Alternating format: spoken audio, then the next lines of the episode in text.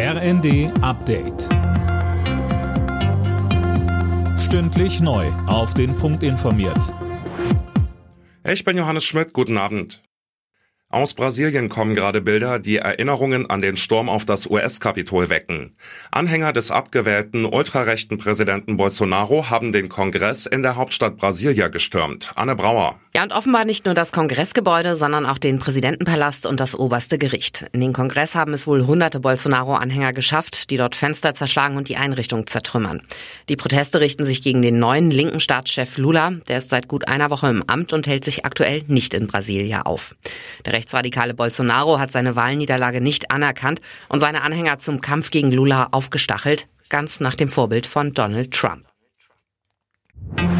Eine Woche nach Silvester wird weiter über Lehren aus den Krawallen diskutiert. Vor allem in Berlin gab es unzählige Attacken auf Polizei und Rettungskräfte. Die regierende Bürgermeisterin Giffey sagte im ersten, es sei eine Schwerpunktstaatsanwaltschaft gebildet worden, die speziell zur Silvesternacht ermittelt. Nach dem Antiterroreinsatz in Castrop-Rauxel hat die Düsseldorfer Generalstaatsanwaltschaft jetzt Haftbefehl gegen die beiden Festgenommenen beantragt. Ein 32-jähriger Iraner soll Giftstoffe besorgt haben für einen islamistisch motivierten Terroranschlag. Der Düsseldorfer Oberstaatsanwalt Holger Hemming sagte bei Welt TV. Wir ermitteln gegen den Beschuldigten und auch dann gegen die weitere Person, soweit die Ermittlungen zu einem Tatzusammenhang führen, wegen des Vorwurfs der Vorbereitung einer schweren staatsgefährdenden Gewalttat.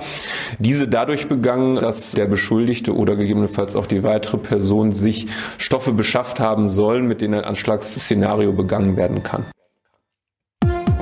Alle Nachrichten auf rnd.de